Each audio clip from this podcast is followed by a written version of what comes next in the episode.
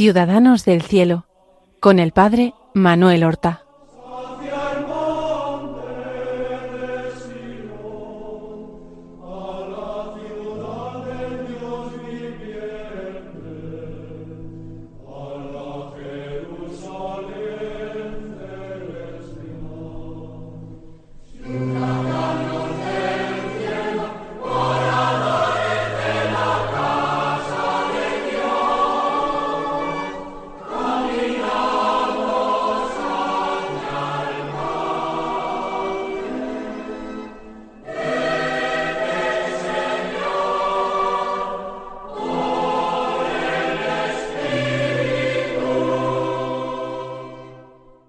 Buenos días, queridos oyentes. Vamos a dar comienzo a una nueva emisión del programa Ciudadanos del Cielo. Vamos a continuar acercándonos con interés y devoción a las vidas de estos hermanos nuestros que han vivido heroicamente las virtudes cristianas, estos verdaderos gigantes de la fe y de la caridad. Y está bien hablar de gigantes de la fe, porque el santo del que comenzamos a hablar la pasada semana era de una complexión atlética y de una gran altura. Era un verdadero gigante. A veces en burla le llamaron Cristóbal, Cristobalón, porque la figura mítica de San Cristóbal era la de un gigante. Estamos hablando, como ya saben, de San Camilo de Lelis, patrono de los enfermos junto a San Juan de Dios, que nació en el reino de Nápoles, en Italia, en un 25 de mayo de 1550. Y nosotros, en el anterior programa, habíamos dejado a Camilo en el año 1574. Un año decisivo en su vida que va ya a prologar su definitiva conversión ocurrida en febrero de 1575. Pero 1574 es el último año de su vida mundana, es un año, como hemos dicho, decisivo. Y en el anterior programa dejábamos a Camilo después de unos años de intensa actividad militar, de viajes, de peligros, de peleas, de jugarse los cuartos siempre a las cartas, que en 1574, quizás a principios de año, regresa a Roma.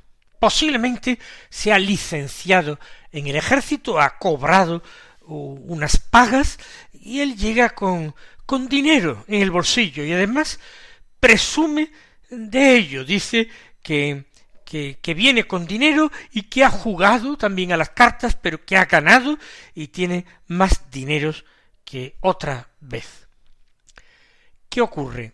Que en poco tiempo, en cuestión de semanas, se ha venido otra vez a arruinar, ha gastado en su vicio de nuevo todo lo que tenía.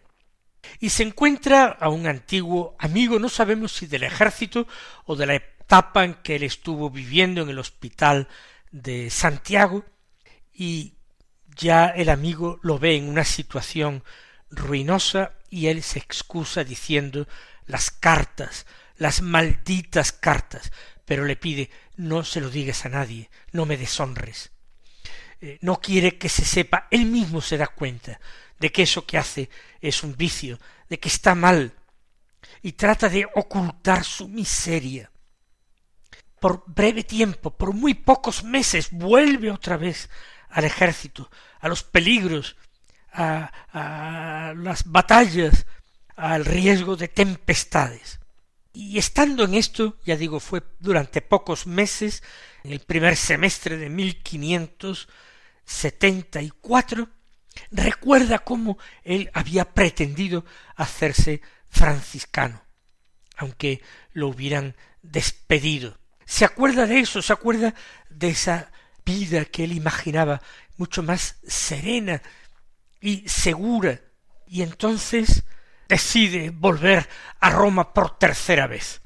Es el abandono ya definitivo de la vida eh, militar después de unos pocos, poquísimos meses de nuevo, arriesgando su vida.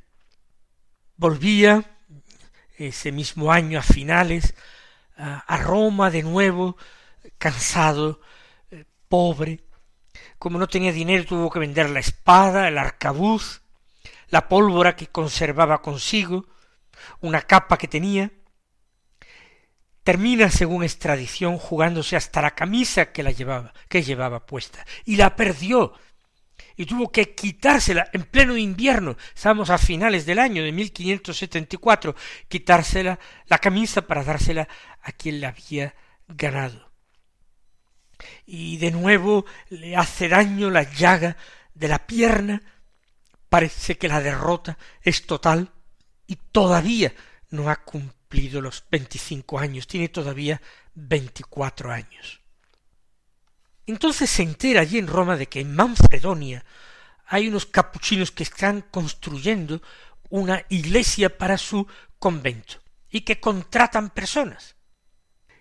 Y entonces cuando le dicen aquello a él y a algún otro compañero de, mala vida, rechazan esa idea de ponerse a trabajar eh, en la construcción.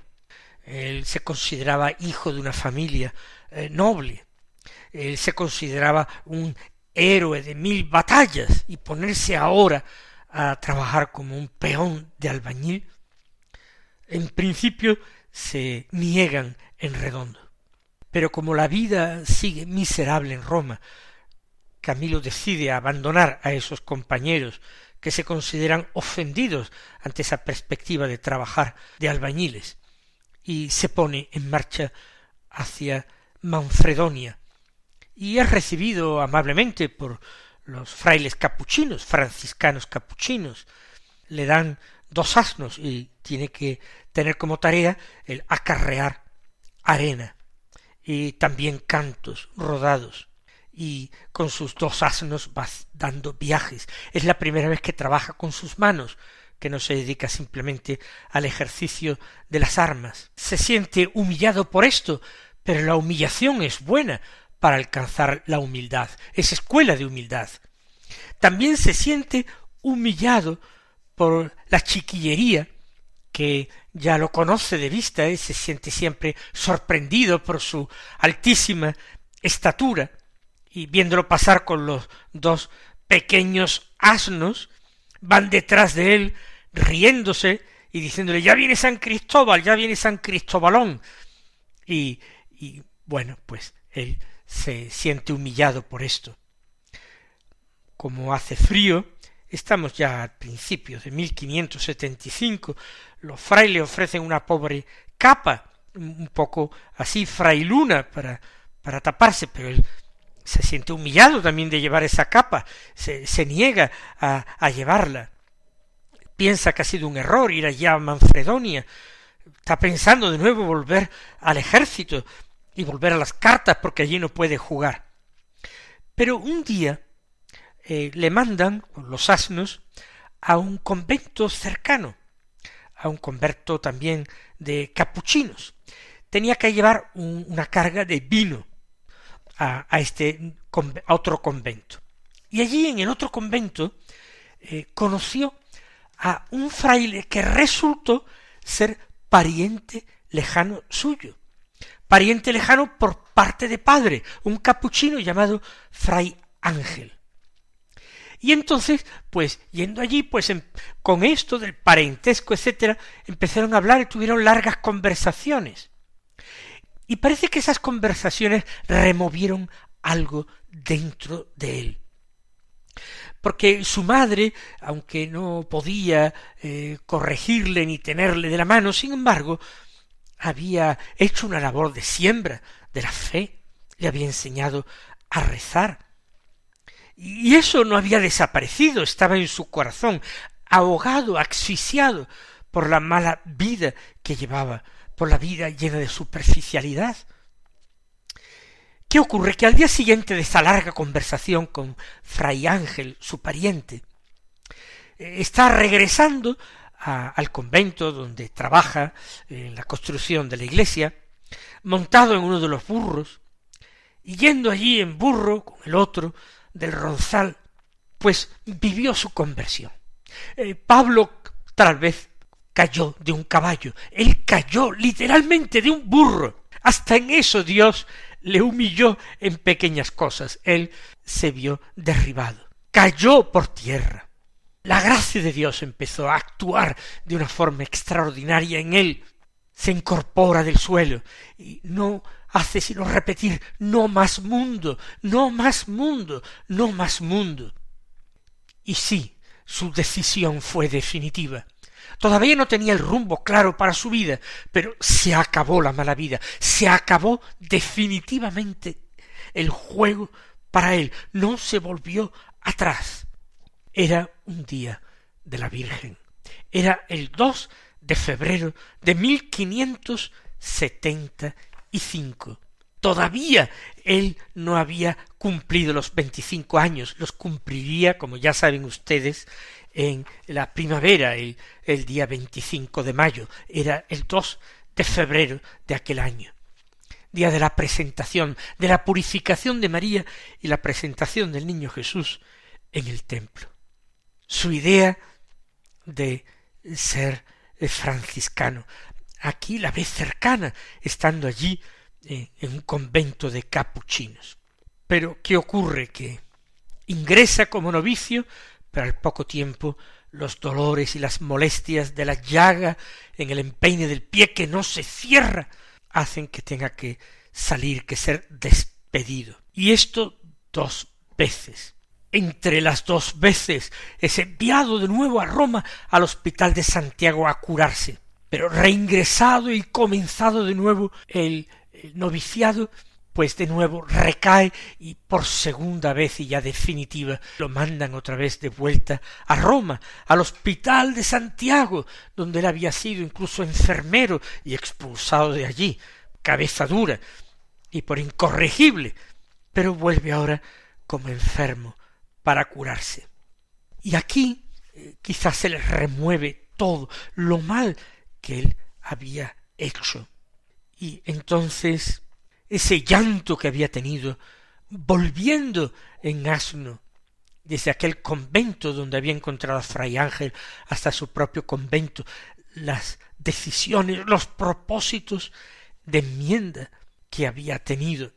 Ahora en la soledad de enfermo en el hospital de Santiago, él vuelve a incorporarse para ayudar, ayudar a fregar platos, ayudar a hacer camas, ayudar a lo que le pidan sin más problemas de trabajar con sus propias manos. Y hay allí eh, no solamente enfermos, sino hombres piadosos que van a atender a los enfermos y que empiezan a fijarse en él y que lo escuchan en ocasiones embelesados porque desde el fervor de su corazón, desde la profunda devoción de su alma, él dice palabras llenas de caridad, invitando a imitar a Jesucristo y a amarle en los enfermos. Ven en él un humildísimo servidor. Le llaman il fratre humile, el hermano humilde. Hace eh, todo, insisto, lo que se le pide y más, como el último, sin deseos en absoluto ni siquiera de recibir nada a cambio. Ya su entrega a los enfermos marcará el resto de su vida. El Señor lo va guiando, lo va llevando de la mano en estos años. Tiene una ayuda extraordinaria en un santo del que hemos hablado hace muy poco. Él conoce a San Felipe Neri en Roma en estos años. Y Felipe Neri se convierte en su confesor y en su director espiritual durante algunos años. Durante estos años que él va a seguir viviendo en el hospital de Santiago, en estas tareas humildes, aunque inmediatamente vamos a ver cómo van a ir dándole nuevas responsabilidades, nuevas tareas en el hospital. Y aquí empieza una nueva etapa de su vida que le va a llevar de 1575 a 1584. Nueve años más. Él no piensa en estos años en nada parecido a fundar una orden religiosa. Todavía no. Dios actúa según un, ritmo que a nosotros a veces nos parece lento. Dios no concede eh, la, la luz con absoluta claridad de una forma definitiva a una persona. Poco a poco va el Señor mostrando su camino y en la medida en que un hombre es fiel y lo sigue, en esa misma medida Dios va dando nuevas luces. En el hospital, como digo, lleva una vida ejemplar. Antes, cuando era muy joven, con veinte años, estuvo allí, pues él mismo incluso a otras personas que estaban allí los, los arrastraba a jugar a las cartas. Ahora nada de eso, las cartas han terminado definitivamente en su vida. Ahora él se entrega a, cuidar a los enfermos más eh, peligrosos en cuanto a posibilidad de contagio, es repugnante en cuanto a los cuidados. Se abandona totalmente a él. Había un enfermo, dicen, que vivía en total abandono, cubierto de llagas purulentas, dice que solamente verlo metía miedo. Y sólo Camilo de Lelis se acercaba a él, lo limpiaba con sus manos, sin guantes, con sus manos desnudas, y como afirma ese testigo, en algunas ocasiones movido de su amor a Cristo, le basaba. Todo esto iba cimentando una fama de humildad, de santidad, de caridad. Y poco tiempo después hay cuatro de estos hombres piadosos que van de vez en cuando al hospital a practicar obras de caridad, que empiezan a imitarle en esos actos heroicos suyos en el cuidado de los enfermos. Y movidos por Camilo se reúnen de vez en cuando para rezar juntos, para meditar los episodios de la pasión de Cristo, para leer libros eh, de devoción, libros de oración, para practicar juntos penitencia, recibir disciplinas. ¿Qué ocurre? Que parece que está creando un grupo cerrado, una secta, y las autoridades del hospital empiezan a verlo como algo sospechoso. Y el director del hospital ordena inmediatamente que cesen esas reuniones y ese influjo que tiene Camilo sobre algunas personas. Pero Camilo, esa cabeza eh, cuadrada, cabeza dura, dice todo el infierno junto será impotente para hacerme desistir. Porque pensaban que, que él no estaba bien aconsejado, bien dirigido, y eso que, que se confesaba con Felipe Neri. Entonces empieza a abrigar la idea de ordenarse sacerdote, porque piensa que siendo sacerdote no le pondrían tantas trabas para reunirse con otros compañeros, para rezar juntos, practicar la caridad, leer y comentar buenos libros, siempre sin abandonar su dedicación principal a los enfermos.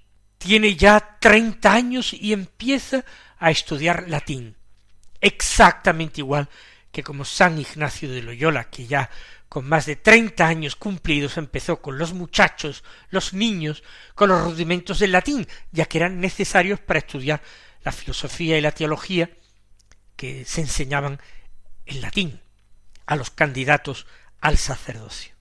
Tiene treinta años y los estudiantes de latín con él son muchachitos, niños, que se ríen de él, igual que ocurrió con San Ignacio de Loyola. Eh, le decían gigans tarde venisti, es decir, gigante, llegaste tarde, es decir, que había comenzado muy tarde los estudios, y gigante por esa altísima estatura que tenía y le hacía sobresalir. Pero las dificultades se hicieron grandes. Estas no fueron que se rieran, que se burlaran de él. no fueron sus principales dificultades. En el hospital seguían viéndole mal y esa eh, pretensión de que quisiera hacerse ahora sacerdote. Seguramente le hablaron mal de él al mismo Felipe Neri. Felipe Neri le desaconsejó entonces el sacerdocio, y como él estaba totalmente decidido a seguir adelante, San Felipe Neri lo, lo dejó, lo abandonó como penitente, no, no quiso seguir dirigiendo su conciencia. En esto se equivocó, se equivocó porque los santos también tienen errores de apreciación. Era extraño que un hombre con su pasado, con su presente, parecía ya centrado en el cuidado de los enfermos, quisiera ahora hacerse sacerdote. Sería, sospecharían por vanidad de querer ser más, dejado por Felipe Neri en la dirección espiritual, criticado por los dirigentes del Hospital de Santiago. Él toma la decisión con esos cuatro primeros compañeros de marcharse, de vivir del hospital, e irse a una casa particular, una casa particular. Y estando en esa casa, les llamaban en Santiago, en el hospital, le llamaban los rebeldes, pues terminaron ellos enfermando. Y para mayor humillación de San Camilo y esos primeros compañeros, él tuvo que pedir por caridad en el hospital de Santiago una cama en el hospital para reponerse, porque no había nadie que los curara. Y estaban enfermos en esa casita. Y lo recibieron, sí, lo recibieron, tragándose él de nuevo la humillación. Él iba teniendo mayores y mayores luces de Dios para seguir adelante. No era pura obstinación humana, no era cabezonería, no era dura cabeza, era seguir ese camino que Dios le trazaba. Por eso, cuando se restablece, cuando puede salir del hospital, a sus compañeros les viste también él a sí mismo y a sus compañeros ya eh, sin ser sacerdotes todavía, les viste el hábito clerical seguramente después de recibir algunas de las órdenes menores.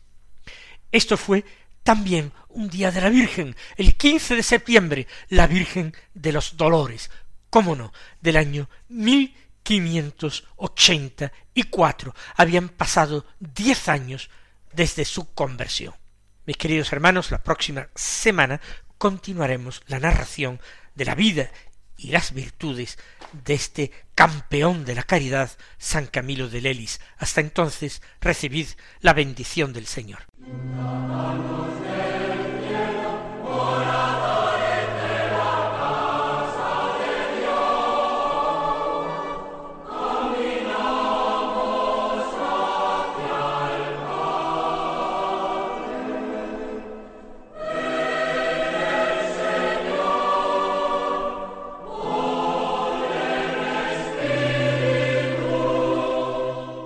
Han escuchado en Radio María Ciudadanos del Cielo con el Padre Manuel Horta.